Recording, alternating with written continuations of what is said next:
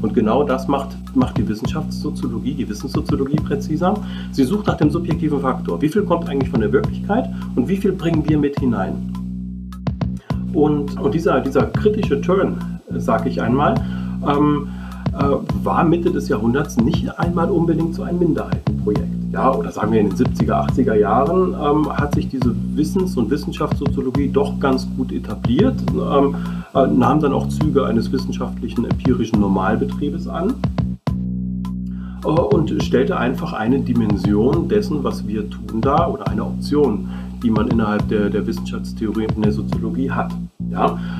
Und heute erscheint das, was eigentlich eine ganz unschuldige Option war, plötzlich als ein Sündenbock. Ja, weil in dem Moment, in dem man Tatsachen dekonstruiert, stellt sich natürlich früher oder später die Frage, ja, aber woran können wir uns denn dann noch festhalten? Here is the new Berlin. Hier ist das neue Berlin. Hallo und herzlich willkommen zur 35. Folge von Das neue Berlin. Das 20. Jahrhundert liegt jetzt auch schon wieder 20 Jahre hinter uns und auch die berühmt-berüchtigte Postmoderne wird mehr und mehr historisiert. Alle paar Jahre mal wieder gibt es eine intellektuelle Debatte über äh, Postmoderne, Poststrukturalismus, Konstruktivismus, meistens mit einem direkten politischen Problem vor Augen. 2004 schrieb der Soziologe und Philosoph Bruno Latour in seinem Text Elend der Kritik schon darüber, wie er im Angesicht von äh, Klimaleugnern und von äh, Verschwörungstheorien über 9-11 selber an seinen alten Positionen äh, zu zweifeln beginnt oder zumindest eine neue Vorstellung davon gewinnen muss. 2012 schrieb der Italiener Maurizio Ferraris sein Manifest des neuen Realismus, in dem er mit Blick auf Berlusconis Italien die These aufstellte, das, wovon die Postmodernen geträumt haben, haben die Populisten verwirklicht. Und zuletzt bei der Wahl von Donald Trump äh, mussten sich auch die Intellektuellen wieder fragen, was haben wir eigentlich mit dem Konstruktivismus und der Postmoderne falsch gemacht? Bernhard Perksen schrieb da, und wann wird selbst eine heitere Skepsis zur düster destruktiven Demontage des Common Ground, den eine Gesellschaft braucht? Auch äh, wir wollen in unserer heutigen Folge über diesen Zweifel, diese Skepsis an der Postmoderne und all ihren philosophischen Implikationen sprechen. Praktischerweise ist gerade im Merkur ein spannender Artikel zu dieser, dieser Skepsis erschienen, der ähm, äh, auf interessante Weise nachzeichnet, wie genau in dieser Skepsis auch plötzlich so Begriffe wie Positivismus und Faktengläubigkeit wieder attraktiver werden. Die beiden Autoren sind heute bei uns in der Sendung zu Gast. Oliver Schlaut ist Privatdozent an der Universität Heidelberg mit Schwerpunkt Wissenschaftsphilosophie. Marc Fischer schreibt an derselben Universität seine Dissertation. Herzlich willkommen. Guten Abend. Ja, vielen Dank für die Einladung. Ja, ich habe schon äh, in der Einleitung gesagt, ihr habt einen spannenden und ja auch, auch, auch vielschichtigen Artikel im Merkur verfasst zu diesem Thema, das ich auch nur äh, wahrscheinlich etwas oberflächlich abge, äh, abgerissen habe gerade. Vielleicht könnt ihr kurz erzählen, ähm, wie es zu diesem Artikel gekommen ist, wieso ihr beide zusammen den geschrieben habt und was das mit euren normalen alltäglichen Forschungsinteressen zu tun hat. Anlass äh, des Artikels war eigentlich meinerseits äh, eine, eine Radiosendung. Ja, ich, ich, hörte abends beim Kochen das Radio und äh, hörte eine Sendung, in welcher ein Kollege aus der Wissenschaftstheorie interviewt wurde und der dort Dinge sagte, die, die mir sehr gegen den Strich gingen. Mhm. Ähm, gut, aber das, das ist die, die normale Situation in unserem Fach. Ja, wir, wir vertreten verschiedene Meinungen und streiten darüber. Aber was mich dann wirklich zum Kochen gebracht hat, war die, die Tatsache, dass ähm, im Zusammenhang mit dieser ganzen Post-Truth-Debatte dieser Kollege ganz platte Einsichten und, und, konventionelle Weisheiten der Wissenschaftstheorie als kritische Reflexion verkaufen konnte. Ja. Zum Beispiel? Nun, er, er sagte eben Dinge wie, ähm, äh, wir müssen uns an die Wissenschaften halten, die Wissenschaften weisen uns den Weg zur Wahrheit, indem sie sich an den Tatsachen orientieren, ja, indem sie ihre Urteile äh, empirisch überprüfen, ja, und dann wurde das noch formal ein bisschen aufgehübscht ähm, über, über das Bayesianische Wahrscheinlichkeitskalkül und so weiter. Ja, es waren Dinge, wir können vielleicht später noch ein bisschen in, in die Struktur dieser Wissenschaftstheorie äh, einsteigen, aber es waren Dinge, die, sagen wir mal, jetzt nicht sehr aufregend sind. Ja, mhm. ähm, und die mir hinter ein gewisses Reflexionsniveau, welches in der Wissenschaftstheorie bereits erreicht war, zurückzufielen schienen. Äh, also einerseits hatte man es klar mit einem Rückschritt eigentlich der, hinsichtlich des Reflexionsniveaus zu tun, aber gleichzeitig konnte dieser Rückschritt als ein Fortschritt verkauft werden, ja, als ein, äh, ein kritischer Diskurs. Und warum? Naja, weil sich der gesamte Bezugsrahmen radikal verschoben hatte. Ja, plötzlich war der Gegner derjenige, der überhaupt nicht mehr an die Wissenschaften glaubt, ja, der das alles in Abrede stellt, der vielleicht sogar einen Ideologieverdacht gegen die gesamte Wissenschaft äußert, ja, wie es ja im Zusammenhang mit der Klimawissenschaft tatsächlich geschehen ist. Ja, ähm, sogenannte selbsterkorene Klimaskeptiker äh, äußern ja tatsächlich diesen Ideologieverdacht und formulieren äh, die, die Hypothese, dass die Wissenschaftler bezahlt seien, ja, oder dass sie, dass sie den Klimawandel nur erfunden hätten, um staatliche Subventionen abgreifen zu können. Ja, in Deutschland äh, mag das noch die ganz große Ausnahme sein, aber im amerikanischen Diskurs ist das eine, eine Position, wie man sie zu gewärtigen hat. Ja, äh, offenkundig hatte sich das gesellschaftliche Klima also dramatisch verändert. Einerseits in, äh, brachte uns als Philosophen das eigentlich in eine, ganz angenehme Position, ja, weil wir als Wissenschaftstheoretiker äh, traditionell nicht unbedingt die gesellschaftliche Relevanz suchen ähm, und wenn wir sie suchen, sie nicht leicht finden. Ja, und, und hier plötzlich äh, drängt sich die Relevanz äh, geradezu auf. Ähm, aber andererseits äh, entpuppte sich die Situation als ganz desaströs, ja, weil plötzlich äh, äh, eine ganz falsche Art von Wissenschaftstheorie und was wir als richtig betrachten und als falsch, darüber werden wir wahrscheinlich in den nächsten 60 Minuten noch intensiver reden, aber weil sich plötzlich eine ganz falsche Art unserer Meinung nach der Wissenschaftstheorie in den Vordergrund drängte und sich auch noch als kritisch verkaufen konnte. Ja, und daran anknüpfen, für mich war das auch ähm, auffällig oder auch in unserer Diskussion. Also wir haben uns zum Mittagessen getroffen und da haben wir eigentlich besprochen, dass wir den, den Artikel schreiben wollen, nachdem wir im vorhergehenden Semester oder ich glaube vor einem Jahr auch gemeinsam eine Einführungsveranstaltung zur Wissenschaftstheorie in Seminarform gegeben hatten und da auch schon über viele Themen in die Diskussion gekommen sind.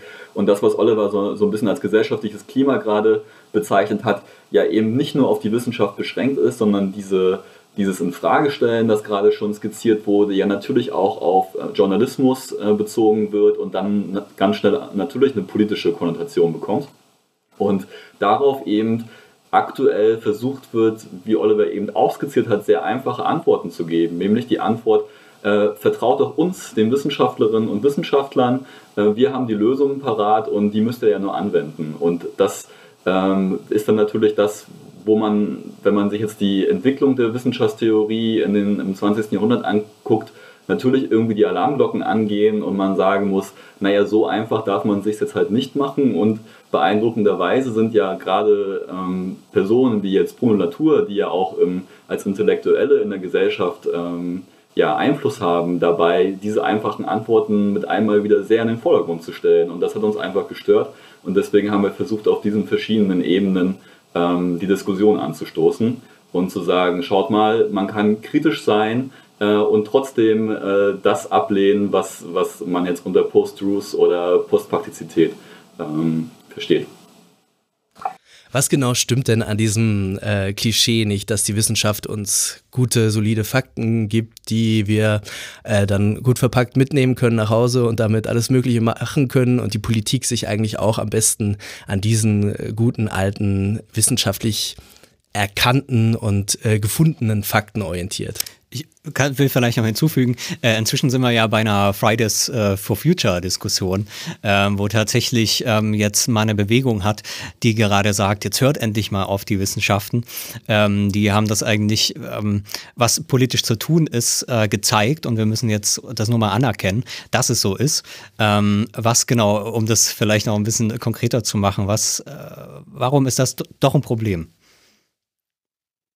Also, wenn ich da gleich darauf antupfen kann, ich glaube, das muss man analytisch sehr feingliedrig sich anschauen und aufpassen, dass man nicht unterschiedliche Ebenen durcheinander bringt. Da geht es natürlich einerseits in das Vertrauen ähm, in Wissenschaft durch Bevölkerungsgruppen, die natürlich auch bestimmte Interessen haben.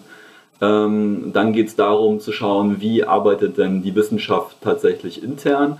Und dann muss man sich vielleicht auch nochmal anschauen, welche Kriterien gibt es da, welchen Kriterien kann man zustimmen, welchen Kriterien nicht.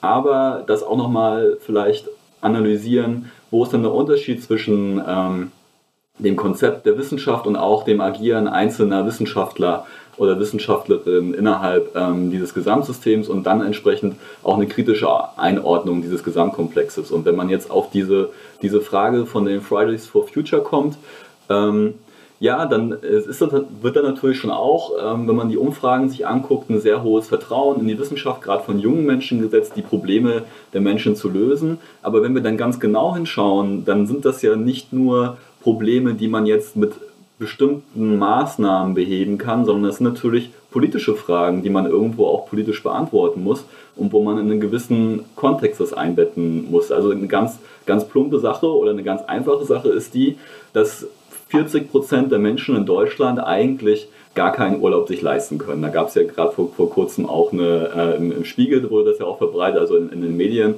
wurde das breit rezipiert.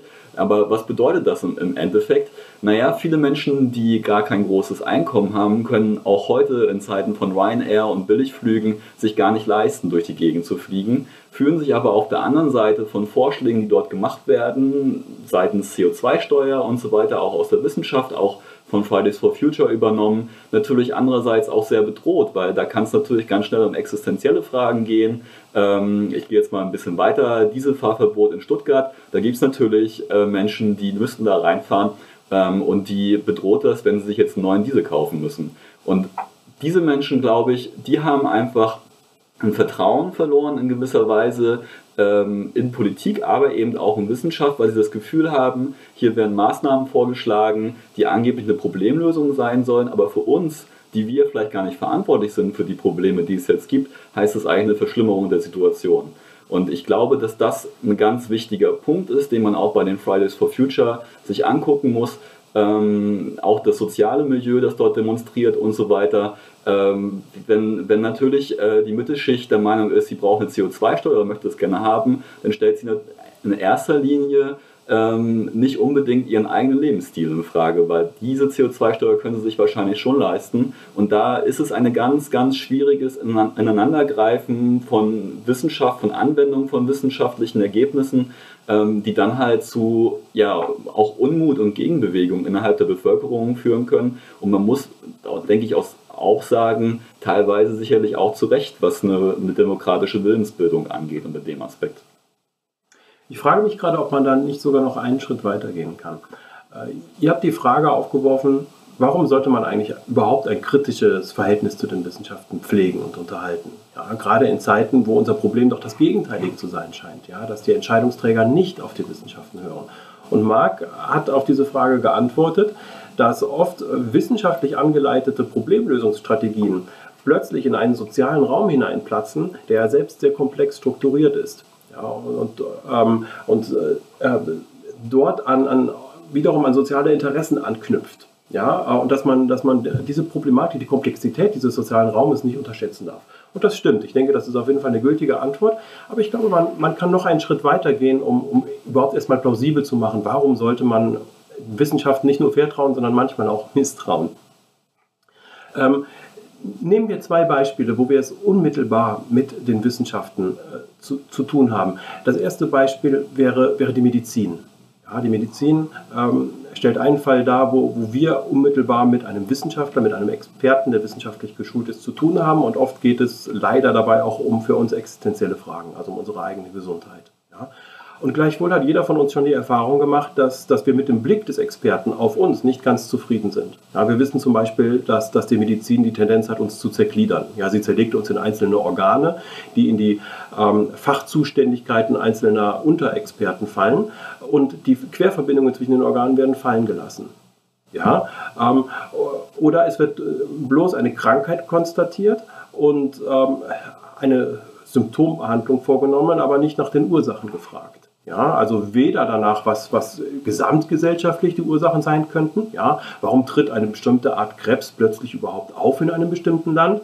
Ähm, aber auch nicht die Ursachen innerhalb eines Körpers. Ja, warum bekomme ich nun auf einmal diese Krankheit? Was hat das mit der Vorgeschichte zu tun oder mit anderen Erkrankungen, die schon vorliegen? Ja, äh, und da sehen wir die Art und Weise, wie die Medizin Tatsachen produziert, ähm, verdient ein, ein gesundes Misstrauen, ja, keine Ablehnung aber einen reflektierten Umgang. Ähm, ein zweites Beispiel, und da sind wir dann direkt beim Thema der Fridays for Future Demonstration, die ihr gerade erwähnt haben, äh, die ökologische Krise und, und äh, die, die ähm, Reaktion, wie sollten die Gesellschaften äh, damit umgehen. Und da sehen wir direkt, ähm, was die Wissenschaften uns liefern und was in der Politik nicht äh, genügend beachtet wird, das ist natürlich erst einmal eine Problemdiagnose. Ja, was, wie ist eigentlich die globale Situation? Ja, was ist eigentlich diese ökologische Krise? Welche Dimensionen hat die und so weiter und so fort? Welche Ausmaße? Ähm, und ich glaube, darin können wir der Wissenschaft auch erst einmal zuhören und sollten wir ja auch zuhören. Aber ähm, gleichzeitig müssen wir ihr wiederum vertrauen, weil die Wissenschaft niemals einfach nur ganz unschuldig ein Problem diagnostiziert. Ihre Problemdiagnosen enthalten implizit auch immer schon einen Problemlösungsvorschlag.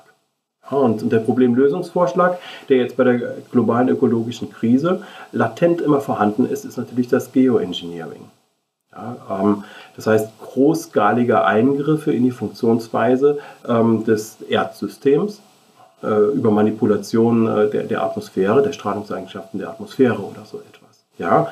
Ähm, und auch das äh, ist etwas, was wir als Bevölkerung eines demokratisch verfassten Staates nicht einfach hinnehmen sollten. Ja, die ökologische Krise stellt einiges in Frage äh, und die Wissenschaften ähm, suggerieren uns oft Lösungen, die auf einem ganz technischen Niveau angesiedelt sind. Und, und ein, ein, Nachdenken darüber, inwiefern wir mit unserer Lebensweise überhaupt für die Situation verantwortlich sind und was wir überhaupt, was wir ändern könnten und wo wir überhaupt hinwollen. Ja, all diese, all diese Diskurse, die wir jetzt führen müssen, würden äh, unterbunden, indem uns einfach eine technische Lösung als äh, die wünschenswerteste in Aussicht gestellt wird. Ja, ähm, und das sind, glaube ich, Fälle, wo man, wo man sieht, es ist nicht nur so, dass, dass äh, die wissenschaftlichen Lösungen in einem sozialen Raum, der sehr komplex ist, ähm, wiederum Interessen kaschieren können und so weiter, sondern man sieht, warum wir überhaupt äh, äh, Anlass haben, äh, den, diesen vorgeschlagenen Lösungen auch zu misstrauen. Woran liegt das genau, dass jetzt beispielsweise die Klimawissenschaft oder auch die äh, Biologie so derartig technisch vereinseitigte und vielleicht auch so ein bisschen äh, atomistische, also jetzt im, in Bezug auf die Organe äh, Lösungen vorschlägt und nicht, also wieso äh, hat jetzt ein, ein, ein, ein holistischeres Konzept des menschlichen Körpers oder eine, eine Reduktionsperspektive in der Klimawissenschaft nicht auch so einen Ort dort? Also wenn ich jetzt einfach provokant sage, das hat, hat es doch. Ähm, wieso, äh, wieso ist das aus systematischen Gründen äh, nicht der Fall oder wieso gibt es diese Tendenz? Das ist genau die richtige Frage, ja, denn wir haben es hier nicht mit, mit einem kontingenten Phänomen zu tun, ja, nicht, nicht mit mangelndem gutem Willen seitens der Wissenschaftler. Ja, und jetzt sollten wir das Lehrprogramm in den Wissenschaften reformieren und die nächste Generation kann es dann besser, holistischer machen. Äh, nein, die, die Wurzel, die liegt sehr viel tiefer. Ähm, und ich glaube, man, man kann sie sehr präzise benennen. Die, die modernen, exakten Wissenschaften entstehen mit dem Experiment. Und das Experiment ist ihr privilegierter epistemischer Zugang zur Welt. Und was heißt Experiment? Das Experiment ist natürlich nichts anderes als Technik. Ja, die Naturwissenschaften sind ja eigentlich gar keine Naturwissenschaften, sondern sie sind Laborwissenschaften. Sie begegnen der Natur immer nur in Gestalt der Technik, der Maschine. Ja, der Wissenschaftler verlässt nie sein Institut. Ja, er baut innerhalb seines Labors eine Maschine, bringt die irgendwie zum Laufen und behauptet dann, dass er an der Maschine etwas über die Natur gelernt hat. Äh, dass diese Behauptung legitim ist, ähm, ist eine Behauptung, die gesellschaftlich ganz wechselnden Evaluationen unterlegen ist. Aristoteles hätte, zum Beispiel hätte das niemals zugestanden. Aristoteles hat streng unterschieden zwischen Natur und Technik. Natur ist das, was von sich aus passiert, was von selbst passiert. Technik ist das, was wir machen. Wir können in der Technik die Natur durchaus überlisten. Ja, wir bringen etwas zustande, was von sich aus nicht passiert wäre. Das ist die antike Haltung. Und die bricht zu Beginn der Neuzeit im 17. Jahrhundert, zum Beispiel bei Bacon, um. Ja, plötzlich interpretieren wir die Technik ähm, als ein sich zeigen der Natur. An der Technik können wir sehen, wie die Natur funktioniert. Aber da sieht man natürlich, dass wir die Natur nur in dem Maße erkennen, wie wir sie auch schon beherrschen können, nämlich in der Technik. Das heißt, dieser Mythos der Beherrschbarkeit ist wirklich der, der Wissenschaft ganz tief eingeschrieben. Sie, sie steckt schon in den angeblichen Tatsachen der Wissenschaft mit drin. Was nicht heißt, dass diese Tatsachen keinen Wert haben, dass sie bloße Ideologie seien. Nein, überhaupt nicht. Aber sie haben eine bestimmte Verfasstheit, die schon unglaublich viel mitbringt und die wir als Philosophen kritisch prüfen könnten. Das ist eine, eine, ein kritisches Selbstverständnis von Philosophie und genau das scheint mir heute ähm, in Gefahr geraten zu sein, ja, durch, durch diese veränderte Lage. Ja, plötzlich haben wir es mit, mit äh, einem Diskurs zu tun, in, in welchem äh, die Wissenschaft einfach beiseite gewischt wird. Und man, hat die, man ist versucht, mit, mit den Tatsachen zu antworten und zu sagen, naja, aber wir haben doch die Tatsachen, wir sind doch im, im Besitz der objektiven Wahrheit, ihr müsst doch darauf hören. Nein, die Situation ist leider komplizierter. Hm. Dazu hätte ich vielleicht ein bisschen eine andere Interpretation, also so wie ich die, oder sagen wir es mal so, ich sehe da, sehe da ein gewisses Feld äh, äh, dessen, was sich da gerade entwickelt. Ich glaube, dass es, äh, man hat ja auch diese, diese äh, March for Science, die waren ja so ganz ähnlich ähm, verfasst. Da hatte man auch äh, Leute, die dann eben genau so darauf bestanden haben, wir brauchen eigentlich gar keine Diskussion, weil wir haben ja die Fakten und ähm, äh, jetzt hört endlich mal auf uns. Aber ich habe auch das Gefühl, es gab da auch, dass das war vielleicht auch semantisch zum Teil so, aber so wie ich zum Teil auch die Wissenschaftler dann erlebt habe, ähm, oder wenn man sich da ein bisschen drauf einlässt, habe ich eher das Gefühl, es geht gerade um so eine Rollenverschiebung. Also, dass man äh, bei kritischen äh, Wissenschaftlern, dass sie tatsächlich ähm, so ein selbstreflexives Verhältnis entwickeln und sagen, okay, meine Fakten äh, liegen nicht einfach äh, da, sondern die sind eben, ich meine, das kann man alles durch, durch Latour Kultur und so weiter lernen äh, oder auch einfach, indem man politisch äh, denkender Mensch ist und das vielleicht auch auf die wissenschaftliche Arbeit ähm, bezieht, ähm, dass man dann eben ein reflexives Verhältnis äh, dazu entwickelt und dann sagt, okay, wenn ich jetzt sozusagen einen Faktenbestand habe, äh, bei der Klimawissenschaft ähm, ist das ganz eindeutig so, da ist quasi kein Fakt äh, wirklich unpolitisch heutzutage, ähm, dass man dann fragt, was hat das jetzt mit mir zu tun und wie muss ich jetzt als Wissenschaftler und natürlich immer sozusagen in dem Widerspruch, ich bin ja auch Bürger oder Bürgerin, ähm, äh, wie, wie, wie bringe ich das zusammen? Und da beobachte ich eigentlich eher, äh, und da würde ich die Wissenschaft eigentlich mehr, mehr, mehr fast in, Schutz nehmen oder ein bisschen äh, positiver sehen, ähm, dass da eben eine, eine Verschiebung gerade da ist und die Fridays for Future ja eigentlich für diese Verschiebung so ein bisschen argumentieren. Und ja, man hat jetzt diese Scientists for Future, die da eigentlich mit einstimmen und sagen, die Wissenschaft kann sich nicht auf diese Neutralität zurückziehen. Und wenn ich den Punkt noch anfügen darf, ähm, gerade die Klimawissenschaft ist ja eigentlich eine Wissenschaft, die verschiedene Felder ähm, über, äh, überschreitet. Also das heißt, die, die Ver Verkehrs, ähm, Verkehrswissenschaft, ähm, die ein bisschen soziologischer stattfindet. Das, also man hat natürlich einmal immer dieses stark ingenieurswissenschaftliche Element, aber man hat natürlich auch das sozialwissenschaftliche Argument, wo man dann in, der, in so einer kritischen, äh, kritischen Verkehrssoziologie ähm, zum Beispiel oder Verkehrsplanung durchaus sagen kann, okay, wir haben diese und diese CO2-Werte, das sind auch diese Fakten, da kann man nicht wirklich drüber debattieren. Aber was bedeutet das jetzt politisch? Das bedeutet eben, ähm, dass Autos verschwinden müssen in einem, in einem gewissen äh, Maße. Ähm, ist das vielleicht nicht eine, das wäre eben meine Frage, so eine äh, bessere Beschreibung des Prozesses gerade, dass es da um, um so eine Rollenverschiebung, eine Rollentransformation geht der Wissenschaft? Ja, also ich glaube, die Analyse von dir ist da tatsächlich teilweise treffen. Ich glaube, es sind zwei gegensätzliche Bewegungen. Ich denke, wo, wogegen wir uns in dem Artikel verwehrt haben, ist zu sagen, ähm, es gibt jetzt hier wieder Wahrheit, die produziert wird durch Wissenschaft und die ist irgendwie unhintergehbar. Ähm, und da so auch ein bisschen natürlich, oder da auch ein Prinzip von guter äh, Wissenschaft, also bei Merton ist ja ein, ein aber bei, bei Robert Merton ist ja ein Bestandteil auch organisierter Skeptizismus. Ähm, und man muss halt lange, lange äh, eine These haben, die sich lange eben bestätigt und äh, oder die, die lange nicht widerlegt wird und dann ähm, kann man die irgendwann als gegeben hinnehmen, aber man muss immer quasi kritisch gegenüber seinem Gesamtbestand auch denken. Und ich denke, dass so, so ein Trend in der Wissenschaft auch zu sagen, wir, sind, wir machen explizit politische Vorschläge oder wir machen explizite Anwendungsvorschläge und das und das sind dann die Auswirkungen davon innerhalb der Gesellschaft und so und so könnte das ähm, eben in den Gesamtkontext eingebettet sein. Also das wäre jetzt ein Wissenschaftsbild, wo ich sagen muss, würde, das ist offen und das ist in Ordnung. Ähm, auch aus einer politischen Hinsicht zu sagen, ja, wir machen explizit Vorschläge. Problematisch wird es in dem Moment, äh, wo halt eben solche Wahrheitsansprüche wieder oder ja, so ein wissenschaftlicher Realismus äh, sehr, sehr stark gemacht wird, der eben da sich eigentlich von so einer Skepsis äh, freimachen will und das glaube ich, ist auch so ein bisschen das Problem in der Bevölkerung, was Teile von der Bevölkerung noch, oder wo, wo das jetzt gerade erst so ein bisschen ankommt. Es war bisher, oder es gibt immer noch ein weit verbreitetes Bild, ähm, dass der Wissenschaftler im weißen Kittel automatisch mit dem Anziehen des Kittels auch eine gewisse Autorität hat, und zwar die Autorität über die Welt. Ähm, und ja, es gibt eben dann doch oft auch Fälle, natürlich Einzelfälle, wo eben dann doch Daten manipuliert werden und so weiter und so fort und wo Wissenschaftler sicherlich auch eine persönliche äh, äh, Bereicherungsagenda verfolgen können, ohne dass man das auf alle Individuen äh, übertragen kann. Und Teile der Bevölkerung ähm, haben aber den Eindruck oder kommen damit nicht ganz zurecht, glaube ich, mit, dieser, mit diesem Wechsel von zu einem kritischen Bild. Haben wir jetzt eine Autorität oder haben wir keine Autorität? Und ich glaube, natürlich hat Wissenschaft eine gewisse Autorität, zu bestimmten Problemstellungen Stellung zu nehmen und äh, uns Fakten darzulegen, die stimmig sind und kohärent sind und entsprechende Handlungsfelder vorzuschlagen.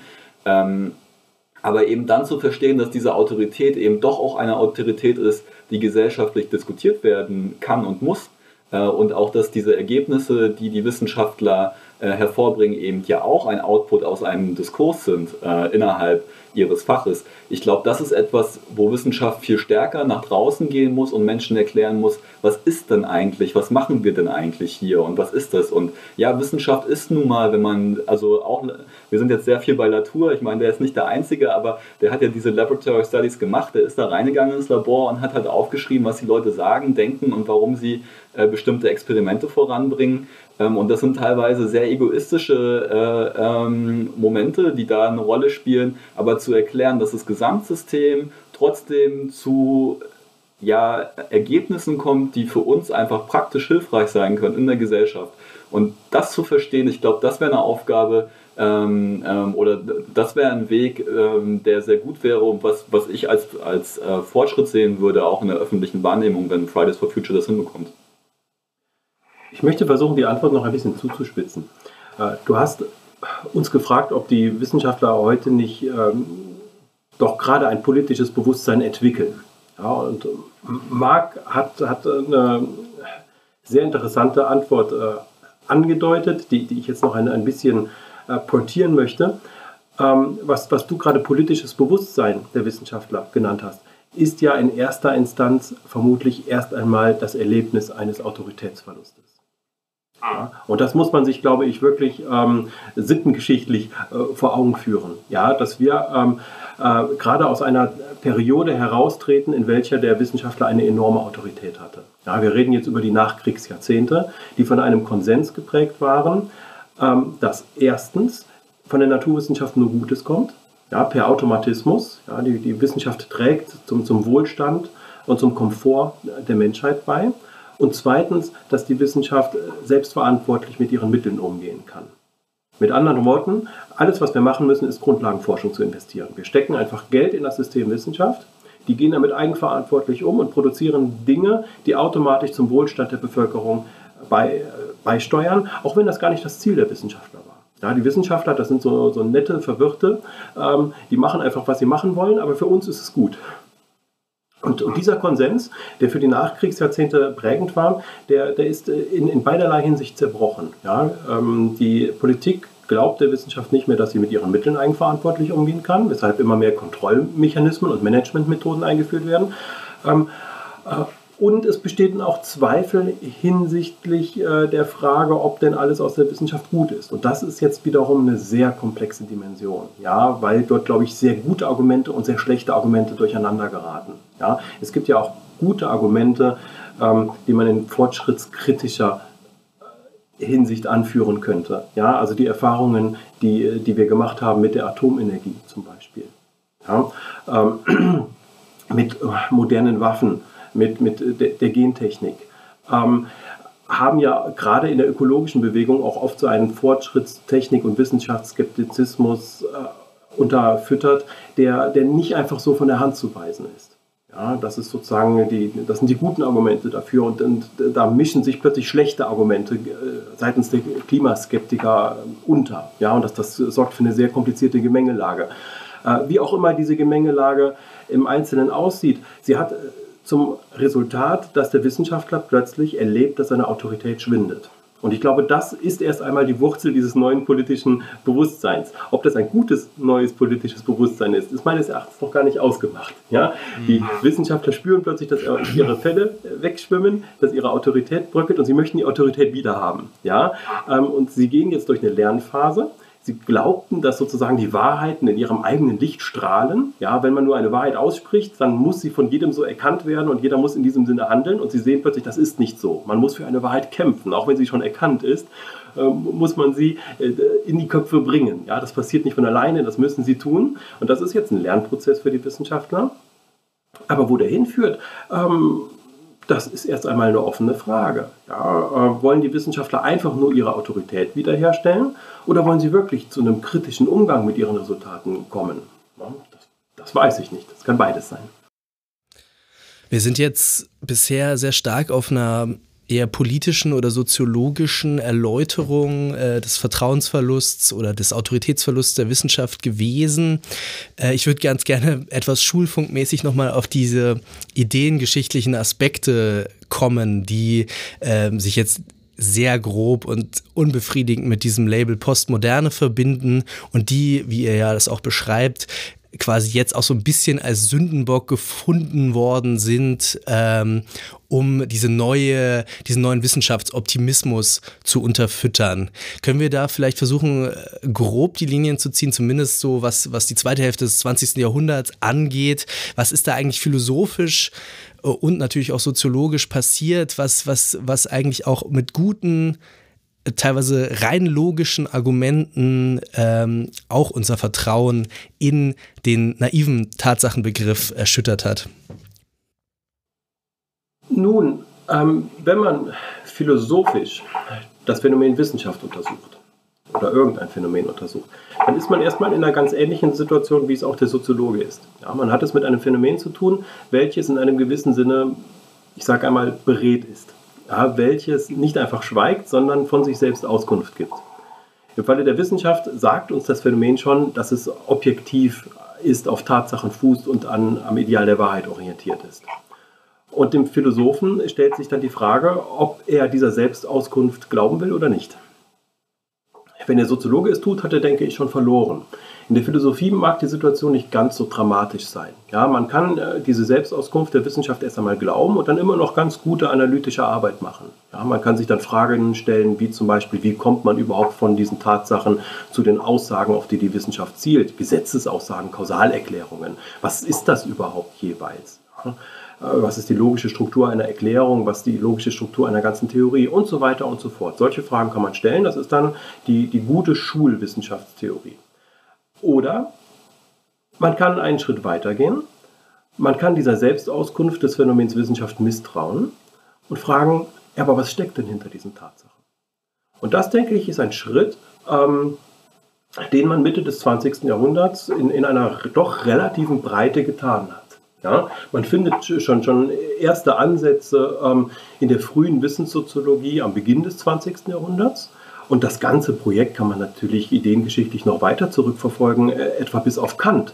Ja, Kant hat ja nichts anderes gemacht, als unseren Tatsachen zu misstrauen. Ja, ähm, die Tatsachen der, der individuellen Wahrnehmung äh, hat er analysiert in einen subjektiven und einen objektiven Faktor. Ja, Kant sagt uns, du, du nimmst äh, die Flasche vor dir auf dem Tisch stehend wahr ähm, als ein, ein Phänomen in Raum und Zeit, ist es aber gar nicht. Ja, Raum und Zeit sind Anschauungsformen, die du mitbringst und diesem Ding überstülpst, ja, damit es dir erscheinen kann. Ja, das heißt, wir können auch Kant als, als Tatsachendekonstrukteur lesen, ja, der diese Tatsachen aufspaltet in einen objektiven und in einen subjektiven Faktor, den wir mitbringen.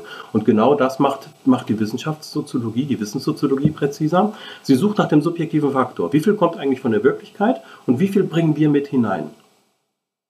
Und, ähm, und dieser, dieser kritische Turn, sage ich einmal, ähm, äh, war Mitte des Jahrhunderts nicht einmal unbedingt so ein Minderheitenprojekt. Ja, oder sagen wir in den 70er, 80er Jahren ähm, hat sich diese Wissens- und Wissenschaftssoziologie doch ganz gut etabliert, ähm, äh, nahm dann auch Züge eines wissenschaftlichen empirischen Normalbetriebes an äh, und stellte einfach eine Dimension dessen, was wir tun, dar oder eine Option, die man innerhalb der, der Wissenschaftstheorie und der Soziologie hat.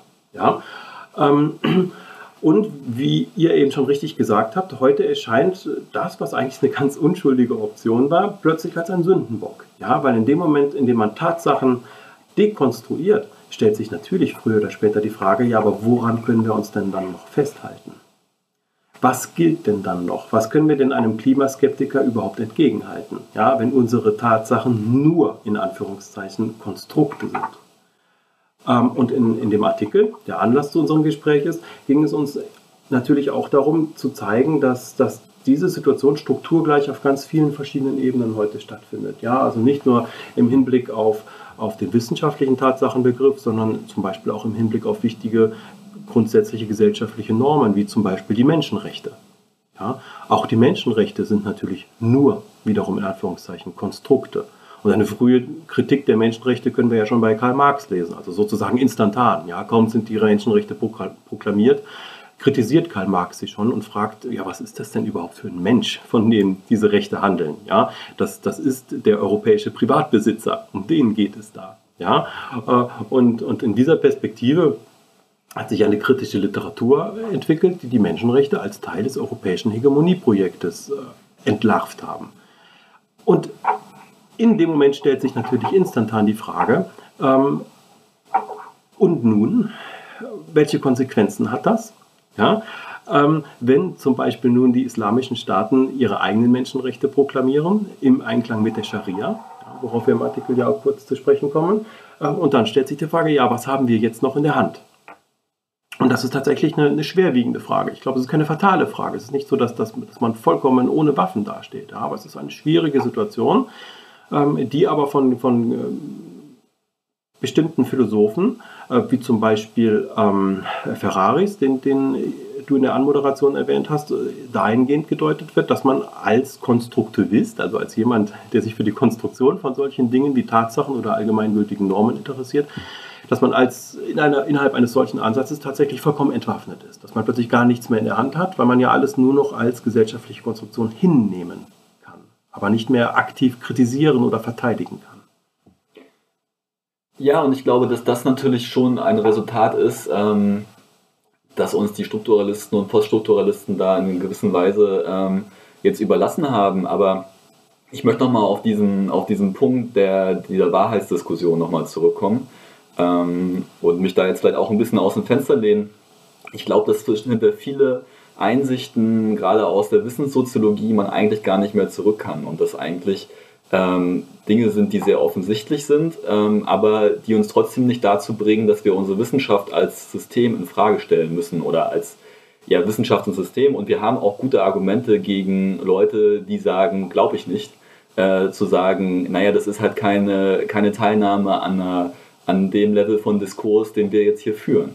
Ähm, und es gibt halt ganz klare Kriterien für gute Wissenschaft und interessanterweise werden die von Realisten, aber auch einem Großteil äh, von Personen, die sich jetzt nicht äh, in einen, in einen wissenschaftlichen Realismus oder irgendwelche Abstufungen davon einordnen, ähm, akzeptiert werden können. Und da geht es eben darum, ähm, ja, welche Regeln gelten denn bei uns? Wie, wie ähm, ähm, in, inwieweit sind denn unsere Erklärungen Konsistenz? Was ist das für ein, für ein programmatischer Charakter, der hinter unserer Wissenschaft steckt? Ähm, sind wir in der Lage, immer mehr zu erklären? Also können wir unsere Theorien auf weitere Felder ausweiten oder können wir das nicht?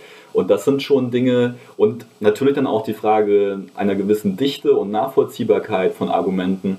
Ähm, die, die können wir natürlich schon in den Vordergrund rücken und das sind aus meiner Sicht völlig ausreichende äh, Argumentation gegenüber denjenigen, die sich hinstellen und sagen, glaube ich nicht beim Klimawandel. Ähm, also das, da, brauchen, da brauchen wir gar nicht auf Wahrheit zurückgreifen, sondern da können wir einfach sagen, wir haben hier eben ein auch praktisch sehr gutes, äh, erprobtes System oder ein besser erprobtes System als das einfache Annehmen und Spekulieren über Dinge. Ähm, das ist äh, gewachsen über, über Jahrhunderte und damit waren wir sehr erfolgreich. Ähm, aber von diesem Erfolg eben auf die Wahrheit zu schließen, das halte ich für, für eine, eine, ein, einfach eine sehr moralisch und schwierig aufgeladene ähm, Argumentationsweise, wo eben dieser Übergang von der praktischen Anwendung auf so einen, ja, wie soll man das nennen, so quasi religiösen Ansatz gegenüber Wissenschaft äh, hat. Und davor, ich denke, davor haben wir eigentlich gewarnt, auch in dem, in dem Artikel, haben das zumindest versucht deutlich zu machen. Und ich glaube, dass das der entscheidende Punkt ist. Und warum ich persönlich auch in meiner Dissertation dann eher äh, darauf eingehe, dass ähm, es eben keine Letztbegründung gibt. Es gibt niemanden, der uns außerhalb von unserer sozialen Gemeinschaft sagen kann, das ist jetzt wahr. Ja? Ähm, wir haben schon oft erlebt, dass empirische Beobachtungen und unsere Theorien darüber ähm, später ersetzt wurden durch andere Theorien. Das ist ein ganz normaler Prozess und das ist auch wichtig für die Wissenschaft. Ähm, es gibt eben keine, keine Position außerhalb der Welt, wo wir sagen können, ah ja, da haben wir jetzt, jetzt was gefunden, das ist wahr. Ähm, sondern dieses immer wieder alles in Frage stellen können. Ich glaube, das ist auch etwas, was, was Wissenschaft ausmachen muss, ohne jetzt zu sagen, dass man eine, an, ein, an ein banales Falsifizierungskonzept äh, glaubt. Und ich denke, wenn man diese Dinge so ein bisschen aneinandergreifen lässt, dann hat man ein kritisches, aber durchaus wirksames Repertoire gegen einen politischen äh, Post-Truth-Talk oder ähnliches machen wir es uns nicht so einfach. Ja? Äh, also, sobald man Dinge wie absolute Wahrheit äh, als, als Scheinkriterium ähm, durchschaut und fahren lässt, steht man, da sind wir uns, glaube ich, eigentlich nicht mit leeren Händen da. Ja? Die Wissenschaftler können ja immer noch darauf verweisen, dass sie ernsthaft gearbeitet haben. Ja? Dass etwas nur ein Konstrukt ist, ist ja eine falsche Aussage. Ja? Ein Konstrukt kann etwas sehr Anspruchsvolles sein. Da kann eine ganze Menge gedankliche und experimentelle Arbeit eingeflossen sein. Aber als ein Kriterium für die Robustheit dessen, was, was angeblich nur ein Konstrukt ist, hast du gerade den Erfolg angeführt. Ja, aber der Erfolg ist ja heute eine, eine, zweischneidige Sache. Einerseits können wir natürlich sagen, ja, vergessen wir die absolute Wahrheit, die brauchen wir gar nicht. Ja, es reicht doch, was wir alles geschafft haben aufgrund der Wissenschaft. Ja, ähm, äh, wir haben doch äh, den ersten Menschen auf den Mond gebracht und ihn auch wieder zurückgeholt. Es funktioniert doch alles. Ja, selbstverständlich. Aber die ökologische Krise, über die wir zu Beginn gesprochen haben, die ist auch Teil unseres Erfolges. Ja? Und wenn die Menschheit heute den Laden gegen die Wand fährt, dann nicht, weil sie seit 300 Jahren Post-Truth-Politik macht und nicht auf die Wissenschaften hört, sondern weil sie seit langem auf die Wissenschaften hört. Ja, die ökologische Krise ist eine Krise, die wir gemacht haben. Ja, unsere westliche wissenschaftlich-technische Zivilisation ist der Verursacher der ökologischen Krise. Und das muss uns natürlich schon ins Grübeln bringen. Ja? Äh, falls, falls wir die Kurve nicht bekommen ähm, und, und tatsächlich wir keine Zukunft auf diesem Planeten haben, was, was machen wir dann? Ja? Sollen wir sagen, naja, äh, uns trifft keine Schuld, wir hätten es ja hinbekommen können, ja? wir hätten nur auf die Wissenschaften hören müssen, es hätte doch alles gut gehen können. Naja, für einen äußeren Beobachter von einem anderen Planeten sieht die Sache anders aus. Ja, die Wissenschaft hat sich auf dieses moderne zivilisatorische Projekt äh, eingelassen und äh, es ist schiefgegangen. Da haben wir jetzt sehr viel, sehr, sehr viel an, an Material und äh, Thesen zusammen äh, ge, äh, und äh, auch, äh, also nicht nur gepackt, sondern auch aufeinander aufgebaut. Ähm, ich finde es einerseits sehr interessant und auch richtig die Feststellung, dass eben äh, Konstruktivismus oder Konstruktion ja nicht bedeutet, dass irgendwas eben ausgedacht ist oder fiktiv, sondern dass ja eigentlich die, die, die meisten sozialen Konstruktionen überaus real sind, eben als zum Beispiel soziale Tatsachen, also eben einen ontologischen Status haben, der irgendwie irgendwie was anderes ist als Nicht-Existenz oder Fiktionalität oder so. Und auch nicht änderbar sind. Genau, und nicht, äh, zumindest nicht vom Individuum. Genau, also das Individuum erlebt die konstruierte soziale Wirklichkeit meistens als Objektivität oder wenn Objektivität der, der richtige Begriff ist. Ich würde, würde dir mal ganz, ganz klar zustimmen, dass diese, dass das Zugeständnis, äh, dass etwas historisch erstmal zu einer Wissensordnung zugehörig ist oder in einer bestimmten Art und Weise trotzdem kontingent ist, bedeutet ja gleichzeitig nicht, dass man sozusagen diesen ganzen methodischen Apparat äh, sofort als ganzen äh, aufgeben muss oder ihn gleichsetzen muss mit einem, mit einem subjektiven Bauchgefühl eben. Also es ist ja nicht so, als würde irgendwie ein Individuum sich irgendwas ausdenken oder so, sondern es ist eine kollektiv etablierte Praxis über Jahrhunderte äh, mit einem Repertoire an Methoden, äh, das sozusagen in einer Kohärenz steht mit einer gesamten Epoche vielleicht sogar oder zumindest mit, ein, mit einem bestimmten anderen, mit einem bestimmten anderen Set von Praktiken, von gesellschaftlichen Institutionen. Also wir haben, wir haben hier nicht, äh, nicht sozusagen sozusagen denselben Status, äh, wenn wir behaupten, die Wissenschaft ist eine Konstruktion und wir sagen, der Populist ist ein Lügner und sagt das, was ihm äh, in den politischen Kram passt. Äh, das wollte ich, äh, das ist im Prinzip einfach nochmal reformuliert, was du gesagt hast, aber ich, ich möchte es nochmal stark machen, weil das ist ja wirklich die ganz entscheidende Unterscheidung, die man sich bewusst machen möchte, wenn man die Rationalität der postmodernen, der postmodernen Kritik an, am äh, modernen Wissenschaftsverständnis äh, retten möchte und betonen möchte. Jetzt haben wir allerdings von dir, Oliver, gleich noch so eine zweite moderne theoretische ähm, äh, geschichtsphilosophische, möchte ich fast sagen, Theorie dazu bekommen, dass wir, äh, dass sozusagen die moderne Wissenschaft jenseits ihrer äh, historischen ähm, Praktiken oder genau in ihren Praktiken auch noch so etwas hat wie ein, ich weiß nicht, kann ich sagen, so ein Streben nach Naturbeherrschung, instrumenteller Vernunft, äh, Verdinglichung. Also es sind jetzt etwas andere Vokabel, äh, Vokabeln, die, als die du benutzt hast, aber im Prinzip geht es doch in diese Richtung, oder? Äh, ich, ich würde da vielleicht anschließen, weil mich interessiert, äh, wie jetzt, also auch das haben wir ja einleitend schon gesagt, die Wissenschaftskritik, äh, die entsteht eigentlich mit der Wissenschaft. Ähm, also das heißt, diese, diese, äh, dieses äh, Gefühl, dass, du hast es gerade gesagt, dass die Wissenschaft ähm, am Anfang noch quasi religiös eher motiviert, dass man sagt, dass sie eben bestimmte äh, Ordnungen der Welt nicht anerkennt. Ähm, das entsteht eigentlich von Anfang an, dann wird es im 19. Jahrhundert so ein bisschen philosophischer, später wird es dann äh, äh, wissenschaftlicher wiederum mit der Wissenssoziologie, die dann auch nicht nur sagt, okay, die, ähm, die, ähm, die Wissenschaft, äh, also die Naturwissenschaft, ähm, ist eigentlich auf dem falschen Dampfer aus religiösen Gründen, sondern weil sie falsche Vorstellungen von Fakten hat, wie, wie die entstehen. Aber man hat eigentlich die ganze Zeit immer so ein, so, das wäre jetzt so die These, eigentlich so eine bequeme Rollenteilung. So die Naturwissenschaften äh, sind die, die die Fakten schaffen. Das sind die, die die Eisenbahn bauen, die die Autos bauen, die die Atombombe bauen, ähm, die den Planeten alles in allem, das ist jetzt so ein bisschen die Rechnung verwüsten, aber eigentlich auch alles, was unser Leben irgendwie gut macht, auch äh, damit geschaffen haben. Ähm, äh, Duschen zum Beispiel äh, wird unterschätzt, dass es das früher nicht gab.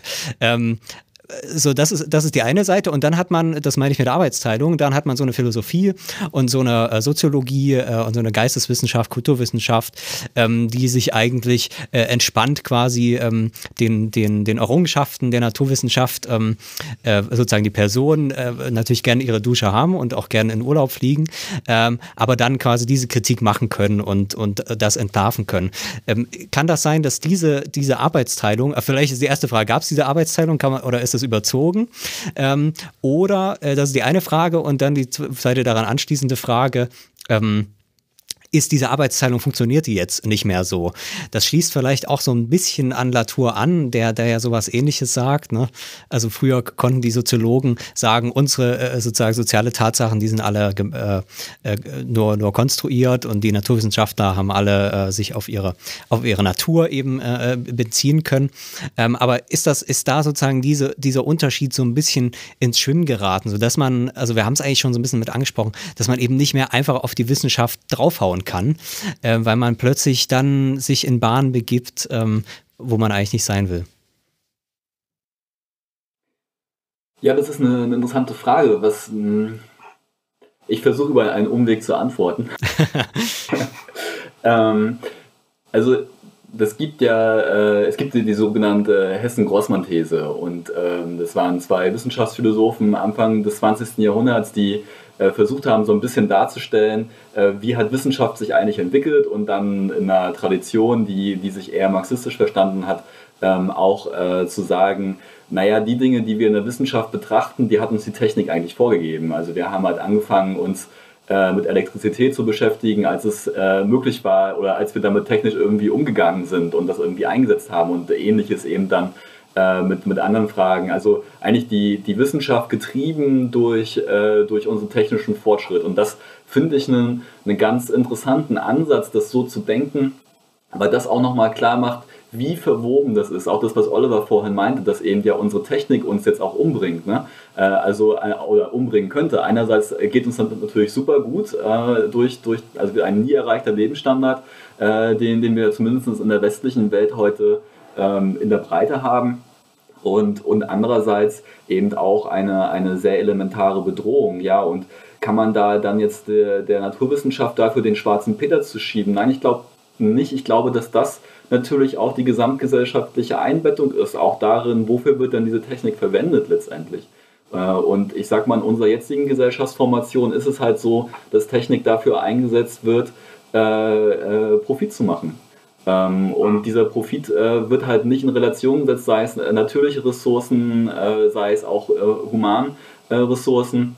Ähm, da wird auf viele Dinge nicht geachtet und das waren natürlich immer auch Kämpfe, die stattgefunden haben, die gesellschaftlich stattgefunden haben, dass sich dort Dinge ändern und dass sich dort auch ein Bewusstsein ändert in dem Umgang mit Technik und dann vielleicht auch in dem Umgang von Wissenschaft. Und das ist aus meiner Sicht eben dann auch ein Stück weit äh, abgehoben von individueller Verantwortung von Wissenschaftlerinnen und Wissenschaftlern, sondern das muss man dann tatsächlich auch sehen äh, innerhalb äh, von, ähm, ja, von Organisationen oder Kollektiven und so weiter, ähm, wo dann natürlich die Frage ist, ein, ein ganz banales Beispiel. Es gibt ja Leute, die verteidigen Waffenexporte damit mit dem Motto, naja, nur weil die Waffe da ist, heißt es ja nicht, dass sie auch benutzt wird.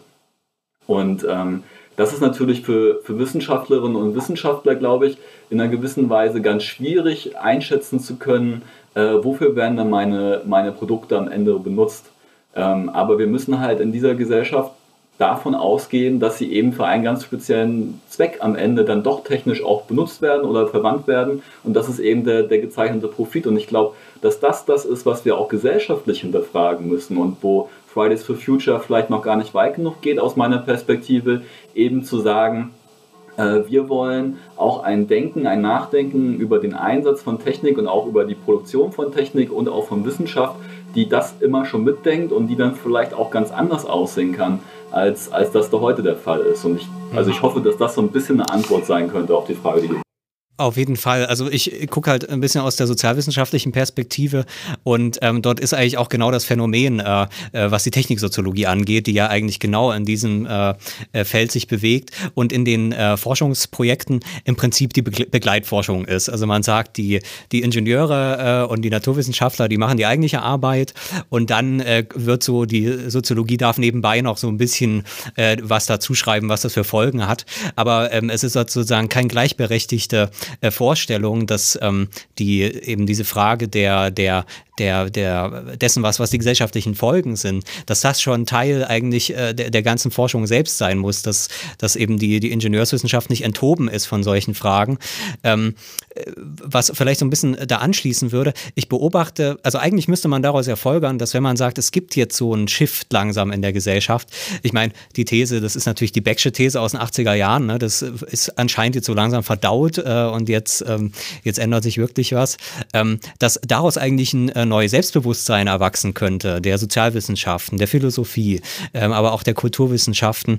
Ähm, äh, das wäre die Frage, kann dieses, also hat das was damit zu tun, dass man jetzt vielleicht doch wieder so ein bisschen ebenbürtiger den, den Naturwissenschaften äh, dann äh, entgegentreten kann? Und die nächste Frage, sollte man das?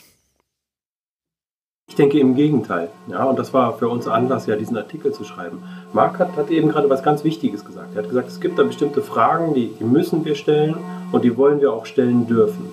Und das ist etwas ganz Wichtiges. Ja, es geht hier auch um eine Freiheit, die wir haben. Ja, die Freiheit, an die Wissenschaft bestimmte Fragen zu stellen, als Philosophen oder kritische Wissenschaftler. Und wenn wir diesen Artikel geschrieben haben, dann, weil wir beide den Eindruck hatten, dass im, im, aktuellen Diskursklima genau diese Freiheit plötzlich zur Disposition steht, dass die in Gefahr geraten ist. Ja, dass dieser ganze Post-Truth, dieses Diskurs im Grunde ein, ein disziplinierender Diskurs ist. ja, indem ähm, die, der Gesellschaft ein, ein bestimmtes kritisches Hinterfragen aberzogen und verboten wird. Ja, in, indem nämlich ganz konkret jeder, der diese Frage stellt, sofort in eine Ecke abgeschoben werden kann. Ja? Äh, wer noch die Autorität der Wissenschaften anzweifelt, naja, das ist dann, und dann kommt eben eine ganze Liste von, von beliebigen Dingen. Ähm, das ist dann ein Aluhutträger oder ein Verschwörungstheoretiker, manchmal dann sogar ein Antisemit. Ja? Ähm, äh, das, das ist im Grunde ein disziplinierender Diskurs. Ja? Und äh, deswegen teile ich deinen Optimismus da gerade gar nicht so sehr, ja, sondern ich habe eigentlich eher genau das Gegenteil wahrgenommen, die Gefahr, dass das vollkommen abhanden kommt.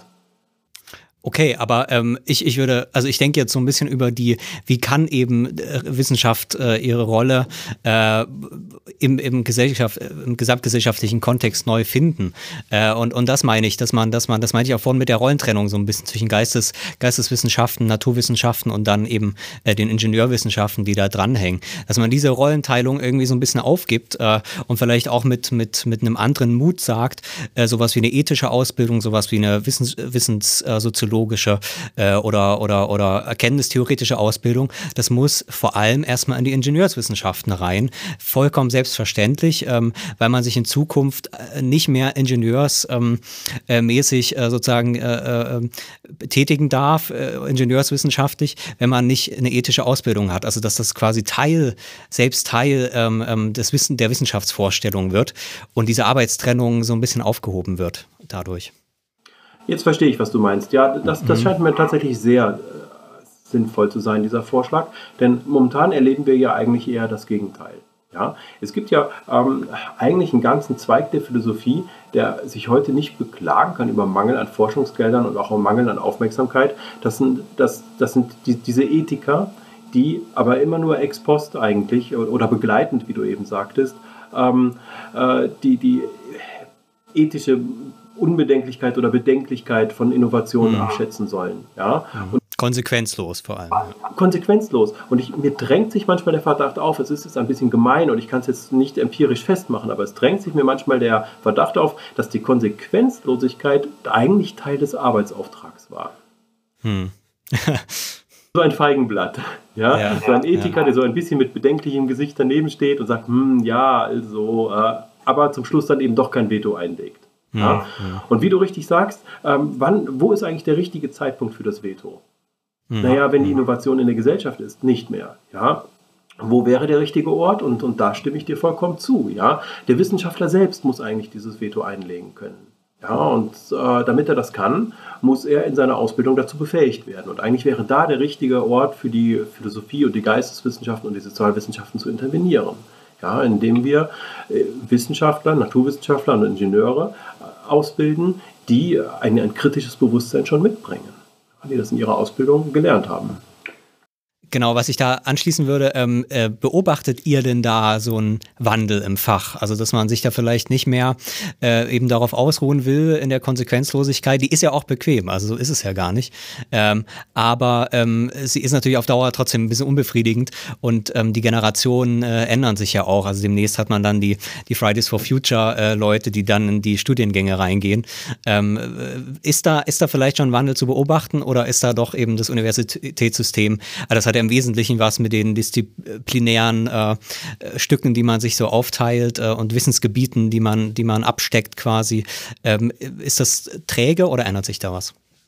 Bevor wir die Frage beantworten, wollte Marc mir noch widersprechen. Vielleicht lassen wir das noch zu. Ja, und ich versuche dann auch auf die, die zweite Frage auch noch äh, einzugehen. Ähm, ich glaube schon, dass es bestimmte ähm, Möglichkeiten gibt, ein öffentliches Bewusstsein herzustellen. Ich glaube, darum geht es ja auch ein bisschen und auch ein Bewusstsein äh, von Personen, die in, in technischen Produktionsabläufen sind. Ähm, und ich bin natürlich dafür, in die Breite zu gehen. Ähm, es ist aber, glaube ich, teilweise auch nur sehr schwer möglich, eine, ein, ich sag mal, auch Philosophie. Viele Menschen sagen ja, okay, eine Flasche Rotwein ersetzt das Philosophiestudium, aber so ist es ja nicht. Man lernt ja schon, schon, schon gewisse Praktiken, äh, kann sich mit dem Stoff tiefer äh, äh, tiefer beschäftigen und so weiter. Und ich weiß nicht, natürlich sind ethische Fragen auch im Ingenieurstudium sicherlich interessant, aber man wird das in die Breite nicht reinbekommen, weil auch die Ingenieure, und man hat das ja ganz viel, darüber haben wir auch schon mal gesprochen, emeritierte Physiker, die dann meinen, okay, wir haben jetzt die Welt physisch erklärt, jetzt erklären wir sie halt auch nochmal äh, philosophisch, äh, metaphysisch ähm, das ist natürlich schon auch ein Problem, auch, auch für unsere Disziplin. Und ich glaube, dass die Ausbildungsweise und die Art und Weise, mit der Welt umzugehen, sich, sich teilweise schon sehr unterscheiden. Ähm, es kann nicht schaden, da mehr reinzubringen, aber ich glaube, der entscheidende Schritt ist dann doch wieder ein öffentlich-politischer. Und ich glaube, da können die Philosophinnen und Philosophen, und da kommen wir jetzt zu, dem zweiten, zu der zweiten Frage, schon viel mehr machen, indem sie eben auch in die Öffentlichkeit gehen und relevante äh, Themen auch wieder dort die Stimme erheben und, äh, und das entsprechend auch ähm, in den Diskurs einbringen. Ja? Ich glaube nicht, dass man alles mit Diskurs lösen kann, das sehe ich jetzt auch nicht. Aber ähm, man einfach diese Art und Weise äh, auch äh, wie dieses Format jetzt aufgebaut ist und so weiter, ähm, zu nutzen und auch andere Sprachmöglichkeiten zu nutzen, um auch Nachdenken innerhalb der Bevölkerung politisch anzuregen. Weil wenn der Ingenieur in der konkreten Situation ist, ähm, etwas herzustellen, dann weiß er ja manchmal gar nicht, wofür wird das jetzt verwendet. Ne? Das ist ja auch so eine Frage, äh, Marx hat das mal Entfremdung genannt von, von der Produktion. Also man kann gar nicht genau überblicken, äh, was man jetzt hier eigentlich macht und wo sein Platz in der Gesamtsituation ist. Und ich glaube, dass jetzt ein Semester Philosophie daran auch nicht viel ändern würde, außer vielleicht zu Beginn darüber nachzudenken. Ähm, aber ähm, ich glaube, dass das etwas wäre, wo wir viel mehr machen könnten als Philosophinnen und Philosophen. Und dann natürlich auch die Frage ist, wie entwickelt sich die Wissenschaft insgesamt? Ich war äh, vor, einiger Zeit auf einer Konferenz, da haben wir über sehr abstrakte Themen auf Englisch miteinander geredet, obwohl jeder im Raum Deutsch konnte. Ähm, also es ist ja auch eine Frage, wie, wie in, also es war auch im, im deutschsprachigen Raum. Also äh, wie, wie sind wir auch in der Lage, als Wissenschaftlerinnen und Wissenschaftler mit der Bevölkerung zu kommunizieren? Sind wir da überhaupt noch bereit zu äh, in vielen Bereichen? Oder sind wir äh, dann doch teilweise an so spezifischen Fragen dran, dass wir vergessen, das zu übersetzen, warum tun wir das eigentlich? Und das ist dann eben tatsächlich das sprichwörtliche Glasperlenspiel, das betrieben wird. Ich bin schon dafür, dass man sehr analytisch auch Dinge angeht, auch sehr kleinteilig sehr gerne, aber die Übersetzbarkeit in eine konkrete gesellschaftliche Fragestellung, die sollte in irgendeiner Art und Weise schon immer da sein. Und das ist, glaube ich, das Umdenken, was es bedarf. Aber das ist keine neue Debatte, sondern das wird schon sehr, sehr lange diskutiert. Aber den, diese Auseinandersetzung, glaube ich, muss man immer wieder führen. Hm. Jetzt haben wir noch gar nicht, ähm, obwohl das auch eigentlich ein äh, großer Teil eures Aufsatzes ist, über den Journalismus gesprochen. Ähm, jetzt waren wir gerade schon bei der Übersetzungsleistung, ähm, die natürlich auch ähm, eine Aufgabe ist der, der Disziplin. Normalerweise würde man ja so ein bisschen denken, noch in der alten Denke vielleicht, ähm, die Wissenschaft macht ihre Sachen und diese Kommunikation an die Öffentlichkeit ähm, macht der Journalismus. könnt ihr vielleicht noch mal kurz sagen, warum der Journalismus auch äh, oder auf welche Weise der Journalismus aber auch nicht mehr weiß, wo unten und oben ist äh, und, und deswegen auch vielleicht einfach wieder zu diesen Fakten äh, zurück will, wie sich das so darstellt zurzeit. Ja, gerne. Ähm, auf den ersten Blick sieht man ja eigentlich, dass wir es mit, mit einer strukturgleichen Situation zu tun haben. Ja, wir haben auf der Wissenschaftsseite diesen Post-Truth-Diskurs und auf der äh, Journalismusseite äh, die, diese Journalismuskritik, ähm, äh, dass das postfaktische, äh, wie nennt man das, welche sind die wichtigen Stichworte in dem Zusammenhang? Ich weiß nicht, mir fällt jetzt nur Lügenpresse ein. Lügenpresse. Lügenpresse ist das richtige Schlagwort. Ja, man, äh, die Autorität des, des Journalisten erodiert genauso wie, wie die des Wissenschaftlers und beide greifen intuitiv äh, zum, zum selben vermeintlichen Heilmittel, nämlich den Tatsachen. Ja, aber es sind doch die Tatsachen. Ähm, und ich würde behaupten, dass das vor gar nicht so langer Zeit jeder Journalist eigentlich schon über diesen naiven Tatsachenbegriff hinaus war ja, und eigentlich wusste, dass das, was er macht, auch politisch ist. Hm. Ähm, nun kann man natürlich sagen, dass, ähm, dass eigentlich die Journalisten sich schon immer äh, etwas vorgemacht haben, zum Beispiel durch diese klassische Trennung zwischen Nachricht und Kommentar die ja äh, im, in den Printmedien, aber auch, auch in den Fernsehnachrichten ja wirklich institutionalisiert ist. Ja, und durch diese Trennung könnte man äh, vielleicht behaupten, äh, hat sich der Journalismus schon immer Objektivität vorgemacht. Ja, als könnte man außer, indem man, indem man das, das Werturteil und die ganze Subjektivität in den Kommentar schiebt, hält man sie aus dem eigentlichen Nachrichtenteil raus. Aber ich glaube, das hat niemand geglaubt. Ja? Nicht nur nicht das Publikum, sondern auch die Journalisten wussten, dass die Situation tatsächlich komplizierter ist. Ja? Und, und ähm, im Journalismus sieht man die Tatsachenproduktion ja eigentlich noch sehr viel besser als in den Wissenschaften. Ja? Ähm, denn ein, ein ähm, wichtiger Mechanismus der Produktion von Tatsachen im Journalismus ist schlicht und ergreifend die Auswahl. Was ist eigentlich relevant? Was ist wichtig und was ist unwichtig? Es passieren so viele Dinge. Welche davon sind wichtig? Ähm, und wenn sie wichtig sind, in welcher Hinsicht sind sie dann wichtig? Ja, ähm, der Journalist äh, trifft mehr oder minder intuitiv eine Wahl, ähm, nicht nur was er bringt, sondern auch in welcher Kategorie er es bringt. Ja, ist etwas ähm, äh, einfach nur ein, eine Kuriosität, die man im Panorama abdruckt, oder kommt es auf die Seite 1? Ja, jemand wird umgebracht. Ja, ist das ein Politikum? Ja oder nein? Ja, wenn es der Präsident war, natürlich, dann ist es ein Politikum. Wenn es die Gattin des Präsidenten war, dann wird es schon komplizierter, dann weiß man es nicht. Da muss man schauen, ist es eine Beziehungstat oder war es doch ein politisches Statement oder so. Ja, und, und da, da sieht man ja, die Journalisten arbeiten, bis, bis sie überhaupt zu dem Faktum kommen, wie es dann dem, dem Zeitungsleser oder, oder Fernsehzuschauer erscheint. Und ich denke, das ist ein Reflexionsstand, den wir schon alle hatten äh, und den wir gerade mit der aktuellen Lügenpressen ähm, wieder verlieren. Ähm, wichtig zu sehen ist aber, dass, dass dieser Verlust an, an Reflexionsvermögen natürlich auch seine Gewinne hat. Ja? Es sind echte Meinungsmacher, die die, die die aktuelle Situation jetzt ausnutzen, um ihre Meinungsmache als Objektivität zu verkaufen. Ja, und das ist die große Gefahr. Denn wir haben in den letzten Jahren ja auch sehr viel ernsthafte Medienkritik gesehen. Ja? Und zwar eine Medienkritik, die, das ist das Besondere, nie mit dem Begriff der Lüge gearbeitet hat. Um Lüge ging es nie. Ja? Ähm, sondern es ging um Deutungsmuster zum Beispiel. Ja, in welchen Begriffen beschreibt man die Dinge überhaupt? Ja? Ähm, was wählt man aus? Wie beschreibt man sie? Und es wurde gezeigt, dass, dass äh, viele äh, Alpha-Journalisten äh, die, die Deutungsmuster der Mächtigen automatisch sozusagen übernehmen. Ja? Und im aktuellen Klima fällt es diesen Journalisten jetzt sehr leicht, sich zu verteidigen. Sie können sagen, ja, aber ich habe doch nicht gelogen, also bin ich doch auf der Tatsachenseite. Und das ist die ganz große Gefahr, die wir heute haben. Ja, dass durch diese Verschiebung im Hintergrund, wo auch immer die herkam, ja, das ist nochmal eine ganz andere Frage, über die wir nicht gesprochen haben, aber zu der wir vielleicht auch nur wenig zu sagen hätten. Ja, es ist einfach über uns gekommen, ja, es ist, es ist passiert. Ähm, äh, und jetzt richten wir uns in dieser Situation neu ein und, es gibt äh, Personen, die davon profitieren auf eine ganz äh, problematische Art und Weise. Ja, dass Journalisten, die ihre Macht wirklich zur Meinungsmache missbraucht haben, sich plötzlich darstellen können als die Stimme der Objektivität. Oder um, um mal ein anderes ganz aktuelles Beispiel aus der Politik und nicht aus dem Journalismus aufzugreifen. Ähm, äh, vor, vor einiger Zeit ist etwas passiert, was wir uns alle ähm, gar nicht hätten vorstellen können. Äh, Trump wurde zum amerikanischen Präsidenten gewählt. Ja, noch wenige Monate vorher war das für uns alle unvorstellbar. Aber jetzt sieht man, jetzt nutzen die Politiker diese aktuelle Situation durchaus geschickt aus, um sich wiederum äh, um ihre Rolle im Weltgeschehen neu darzustellen. Ja, ähm, kürzlich hat gerade unsere Bundeskanzlerin Angela Merkel äh, die, diesen ähm, vielbeachteten Vortrag in Harvard gehalten, in dem sie ja eigentlich versucht hat, so etwas wie die ähm, äh, Deutungshoheit über ihr eigenes Lebenswerk äh, zu bekommen und so etwas wie eine, eine offizielle Lesart ihrer Politik, ihres politischen Vermächtnisses zu installieren.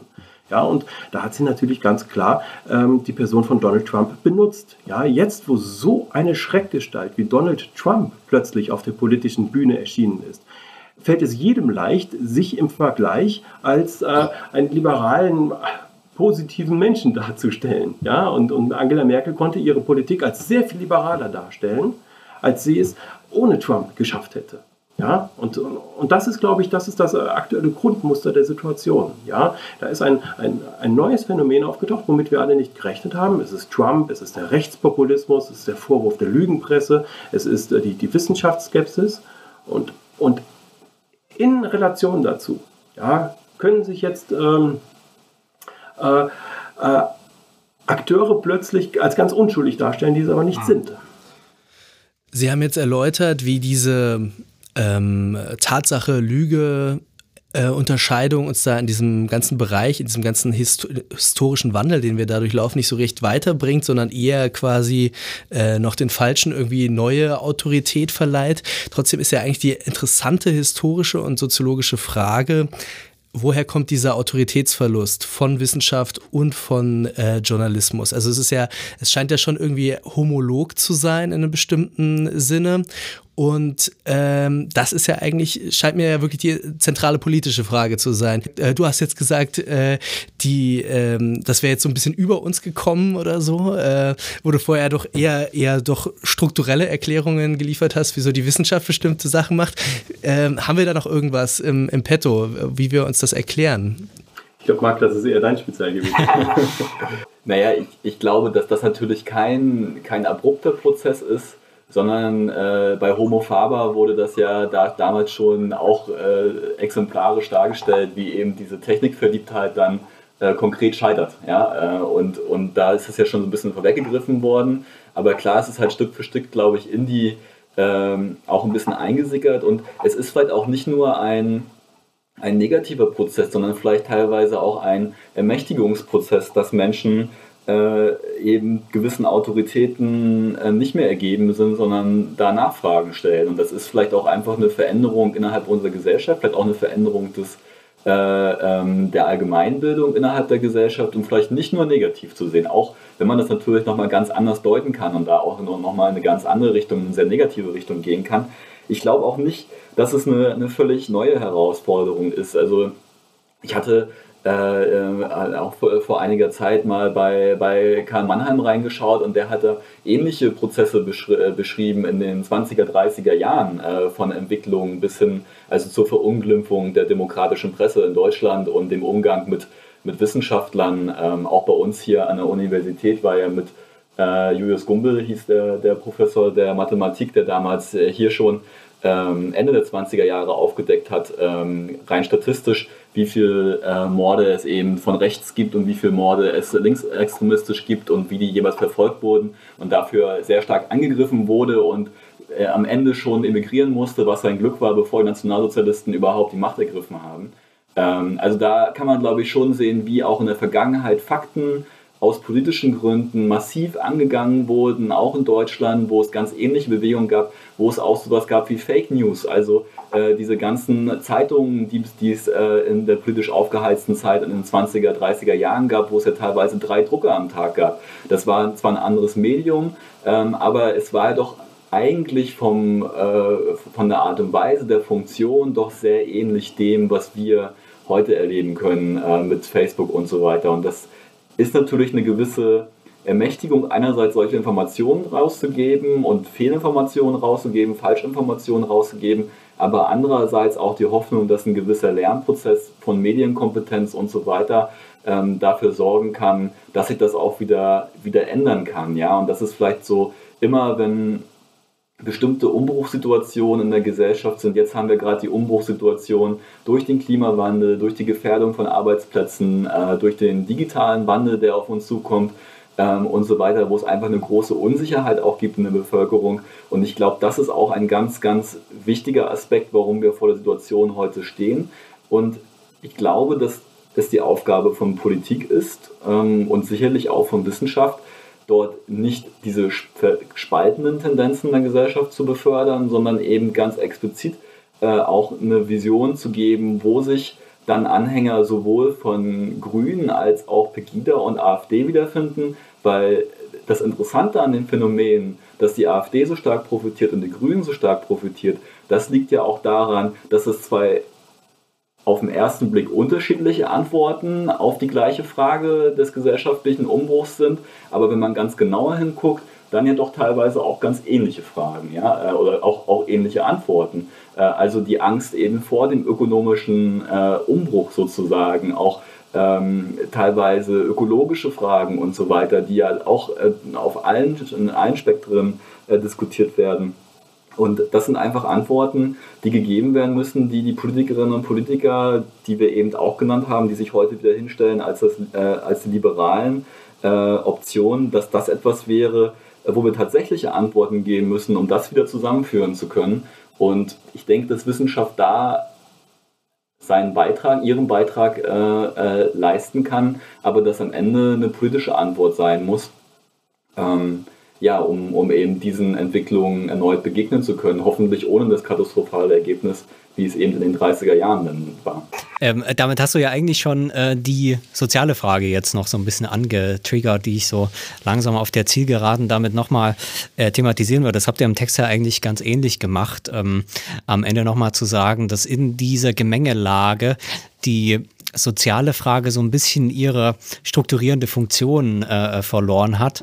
Ähm, also wenn man, wenn man den den Kalten Krieg nochmal als den großen Vereinfacher des 20. Jahrhunderts oder der zweiten Hälfte des 20. Jahrhunderts dann äh, deuten möchte, dann war der ja im Prinzip über die soziale Frage strukturiert und die ähm, die Orientierung an der Sozialdemokratie, die im Westen war, konnte natürlich auch nur mit der roten Gefahr im, im Osten quasi so ein bisschen äh, ihre, ihre re realitätsgestaltende Wirkung ähm, entfalten. Das ist jetzt alles so ein bisschen weggefallen, ähm, sodass äh, diese so, sozusagen so Grunddichotomien, mit denen man vielleicht die Welt, auch wenn man weiß, dass es alles nicht stimmt, aber zumindest irgendwie so ein bisschen strukturieren kann, dass die ähm, weggefallen sind. Ähm, äh, vielleicht ist, also wir haben nicht mehr so viel Zeit, deswegen weiß ich gar nicht, ob man das noch so. Also das ist eigentlich auch ein eigenes Thema, wie diese soziale Frage jetzt darin spielt. Aber ist euer Eindruck, dass die jetzt untergeht? Also, dass die soziale Frage, die, ähm, die, die gibt es jetzt nicht mehr. Jetzt ist sozusagen eher so eine Vielfalt von Fragen. Jetzt ist vor allem erstmal irgendwie den, den Planeten retten und ähm, sozusagen mit den Folgen der Globalisierung, äh, den, den, den, den, äh, den, den, vielfältigen Folgen. Ähm, das ist jetzt erstmal angesagt. Die soziale Frage wird so, also ihr habt geschrieben, irgendwie die äh, gute alte, alte soziale Frage ist eben nicht mehr die gute alte soziale Frage, ähm, beziehungsweise Rahel Yegi habt ihr da zitiert. Ähm, was, wie, wie, wie, welche Rolle wird die noch spielen? Ähm, ja, es stimmt, dass wir an der Stelle Rahel Jägi zitiert haben mit der Aussage, die gute alte Frage existiert so nicht mehr. Aber wir haben das eigentlich gar nicht mit Bedauern gesagt. Ja? Ähm, ich möchte noch mal kurz an den Kontext erinnern. Wir haben uns in einem Artikel gefragt, ähm, wo, wo, wo, kommt dieser, dieser realistische Sog heute her? Ja, dieses, dieser Rückruf zu den Tatsachen. Ja? Und, und sind äh, darauf aufmerksam geworden, dass es eigentlich drei Phänomene gibt, die uns strukturgleich schienen. In den Wissenschaften sehen wir die Herausforderung durch dieses Post-Truth, worauf geantwortet wird durch, durch ein Zurück zu den Tatsachen. Im Journalismus sehen wir den Vorwurf der Lügenpresse, auf den auch geantwortet wird durch äh, den Appell zurück zu den Tatsachen, mit dem ARD-Faktenfinder. ähm, und auch in der Politik ähm, sehen wir ähm, so, so eine Orientierungslosigkeit, ähm, auch innerhalb der Linken, ähm, der man versucht beizukommen durch, eine, durch den Appell zu einer Rückbesinnung auf die soziale Frage. Ja?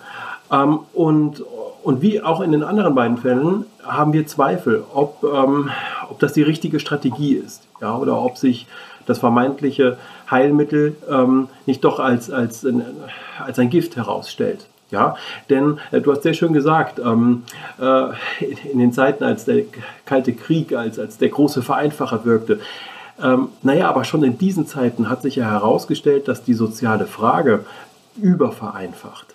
Ja, zum Beispiel, indem sie den gesamten Skandal der Unterdrückung der Frau ausblendet.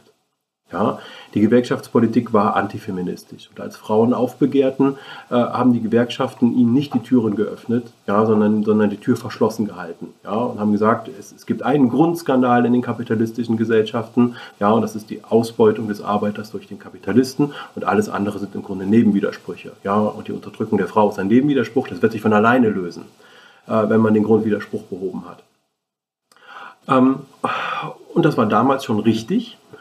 Ähm, aber es hat eben auch problematische Konsequenzen gehabt. Ja? Ich meine, es stimmt, dass wir heute nicht mehr auf diesen vermeintlichen Grundwiderspruch ähm, äh, starren und fixiert sind, ja, sondern eine, eine ganze Palette an, an, an Widersprüchen äh, zulassen und akzeptieren als legitim. Aber die Situation hat sich pervertiert dadurch, dass all diese Widersprüche, die wir nicht mehr als bloße Nebenwidersprüche abtun wollen, sondern akzeptieren, dass die plötzlich in eine Konkurrenzsituation zueinander geraten sind. Ja, also die Konkurrenz um den Opferstatus. Ja, wer ist das wirkliche äh, Diskriminierungsopfer? Ja, ist es, ist es der Farbige, der Homosexuelle, die Frau, wer auch immer? Ja, und das ist diese Situation, die, die unseres Erachtens Nancy Fraser sehr gut ähm, analysiert hat. Ja, dass, ähm, dass wir es hier mit einer neoliberalen Neuinterpretation ähm, des politischen Kampfes zu tun haben. Ja, der Neo, der, das, was sie den progressiven Neoliberalismus äh, progressiven Neoliberalismus bezeichnet, der sich diesen progressiven Impetus all dieser Minderheitsbewegungen ähm, und Emanzipationsbewegungen aneignet, äh, aber sie auch gleichzeitig umdeutet. Ja. Und der Rückruf zur, zu der sozialen Frage scheint uns da genauso unangemessen zu sein wie der Rückruf zu den Tatsachen, an die wir uns halten sollen. Ja, es ist, äh, scheint uns gefährlich zu sein, weil man damit der Komplexität der Welt heute einfach nicht gerecht wird, auch wenn es verführerisch ist da hatte ich auch beim Lesen so erstmal ein bisschen gestockt, weil mir ja tatsächlich, äh, wie du es jetzt auch selber dargestellt hast, ähm, da schon Unterschiede auch bestehen zwischen dem, den ersten beiden Diskursen und dem dritten, scheint mir. Also äh, die, der Fluchtpunkt der ersten beiden Diskurse könnte man ja wirklich sagen, sind Fakten im journalistischen und im wissenschaftlichen Sinne. Im letzten Sinne ist es sicherlich nicht, sind es sicherlich nicht Fakten, äh, die den Fluchtpunkt bilden. Ähm, gleichzeitig ist auch die Frage, ist die D Debatte Universalismus versus Identitätspolitik, auch wenn das ein Konstrukt konstruierter Gegensatz ist natürlich, das weiß ich. Ähm, ist das nicht äh, irgendwie zum Beispiel auch nur eine, eine Debatte unter Linken vielleicht sogar? Oder ist das auch ein, ein grundsätzlicher gesellschaftsbestimmender Antagonismus, den wir da gerade in der Diskussion haben? Also ich glaube, dieses, also was ja unter dem, dem Schlagwort Identitätspolitik läuft, ähm, das kann die politische Rechte natürlich super äh, für sich selbst auch ähm, äh, äh, vereinnahmen, weil was bleibt denn übrig, wenn, wenn alles wegbricht, wenn alle Sicherheiten wegbricht? Die Rechte gibt eben den Antwort, dass es eben äh, die Nation oder das Volk. Ähm, und auch darüber lässt sich natürlich letztendlich Identität aufbauen und auch dafür lässt sich natürlich Interessenpolitik machen. Und äh, die Folgen davon sehen wir ja und auch die Folgen unserer äh, so liberalen Politik aus Deutschland sehen wir natürlich gerade im Mittelmeer. Ähm, und das sind ja schon ja, wie, wie, wie soll ich sagen, das, das sind schon, schon Dinge, die jetzt außerhalb eines, eines rein linken Diskurses natürlich auch funktionieren können. Und ja, was, was wäre die Antwort darauf? Ich hatte, ich hatte jetzt äh, vor kurzem auch nochmal äh, ein bisschen bei, bei Foucault reingeschaut und da auf dieses Interview gestoßen, dass im Deutschen ein, ein Spiel um die Psychoanalyse ist. Und da wird ja so ein bisschen gefragt, ja, was, was sind denn die Kämpfe, die, die wir führen? Äh, wenn, wenn die Klasse aufgelöst wird, wenn man, die, äh, wenn, wenn, man, wenn man die Milieus auflöst. Und er sagt dann tatsächlich alle, äh, allen Ernstes, wir kämpfen alle gegen alle. Und, ähm, und, und das ist natürlich, und das, das ist ja so ein bisschen die Quintessenz, habe ich den Eindruck, auch diesen Wandel, den er ja auch politisch mitgemacht hat, von einer, von einer linken Kritik dann hin zu einem ja anachronistisch anmutenden äh, Liberalismus. Ähm, äh, wo, wo, wo man aufpassen muss, glaube ich, und wo man jetzt einfach etwas Neues installieren muss, wo natürlich die Beziehung zwischen dem Individuum, was heute sehr wichtig ist, auch das eigene Ausleben und so weiter, die eigene Identität gegenüber der Verantwortung in der Gesellschaft und gegenüber äh, äh, anderen Menschen, ähm, nicht nur in meinem direkten Umfeld, ähm, ja auch auf einer politischen Ebene wieder Bedeutung gewinnen muss. Und ich glaube, so Sachen wie Fridays for Future sind Bewegungen, die sind gut.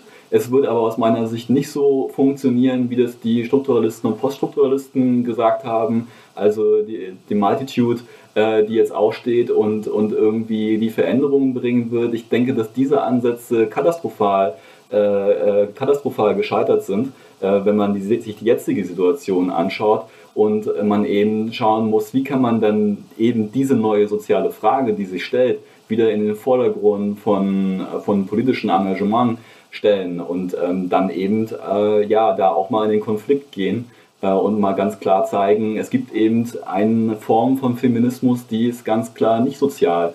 Äh, und äh, ob, ob 30 Prozent der Frauen in Aufsichtsräten deutscher DAX-Konzerne sitzen, das ist der Situation äh, der Frauen ähm, in Deutschland in sehr, sehr großer Mehrheit eigentlich relativ äh, nicht angemessen, diese Frage zu beantworten. Ja, man kann das natürlich als Symbolpolitik sehen, aber ich glaube, da muss man einfach eine, eine Neugewichtung sehen auf der politischen oder hinbekommen auf der politischen Linken auch, wie man diese Fragen zusammenbringen kann. ich glaube, die ökologische Frage, aber auch die der Identitätspolitik kann man sehr gut mit einer sozialen Frage vereinbaren. Wie lässt sich denn jetzt diese politische Pointe noch mit der ähm, vorhergehenden, ähm, vorhergehenden, mit dem vorhergehenden Plädoyer für eine ähm, ja, ein, ein weiterhin postmodern, äh, postmodernes Verständnis von Fakten, Wissenschaft und Journalismus verbinden? Also was ist sozusagen der, äh, das Plädoyer am Ende, das beides zusammenbringt? Ich glaube, es gibt einen ganz klar identifizierbaren gemeinsamen Nenner. Keine Angst vor Komplexität. Ja, die Situation ist kompliziert. Ja. Fakten äh, haben ihren Wert, aber wir dürfen ihnen nicht naiv glauben, ja, weder seitens der Wissenschaft noch des Journalismus. Und das Gleiche gilt auch, auch äh, für die Politik. Ja. Ähm, wir dürfen die Komplexität der Situation, der involvierten Interessen äh, nicht unterschätzen, was natürlich nicht heißt, dass man nicht kämpferisch sein darf. Nein, ganz im Gegenteil. Ja, und ich glaube, die Komplexität dann auch nochmal als die Dimension zu sehen. Natürlich müssen die Antworten komplex sein und gleichzeitig eben auch vermittelbar nach außen. Und das ist etwas, was natürlich eine große Herausforderung ist, ähm, aber was durchaus auch, äh, auch, auch, vermittelbar äh, sein kann. Und ähm, ich habe die Erfahrung gemacht, natürlich gibt es Menschen, mit denen kann man ähm, in einem geschlossenen Weltbild nicht mehr argumentieren. Aber ähm, ich glaube, mit, mit vielen Menschen kann man sprechen, man kann was bewegen, man kann auch als Minderheitenbewegung was, äh, was bewegen. Und ähm, ja, also das zu organisieren, dass dieser Austausch da zwischen Komplexität und Vermittelbarkeit äh, vorankommt, ich glaube, das ist eine ganz wichtige Komponente. Ja, dann äh, war eigentlich ein schönes Schlusswort. Ähm, ich hatte auch so ein bisschen rausgehört, was wir hier ja eigentlich auch so äh, verbreiten wollen, dass äh, da kein großer Pessimismus eigentlich angebracht ist. Ich habe auch das Gefühl, dass da die Gesellschaft insgesamt gerade so ein Lernprozess, wir haben ja vorhin über den Lernprozess der Wissenschaft gesprochen. Ich habe das Gefühl, dass die Gesellschaft da auch zurzeit eigentlich große Fortschritte macht, aber das äh, noch nicht ganz klar ist, äh, in, in, inwieweit das, also in welche Richtung das geht. Ähm, dann Herzlichen Dank, äh, äh, Marc und Oliver, dass ihr da wart. Sehr gerne. Dann wie immer äh, die Ansage, äh, wenn es euch gefallen hat, verteilt den Link äh, und äh, auf sozialen Netzwerken und wo auch immer. Das war die 35. Folge von Das Neue Berlin. Vielen Dank fürs Zuhören. Und macht's gut. Tschüss. Tschüss.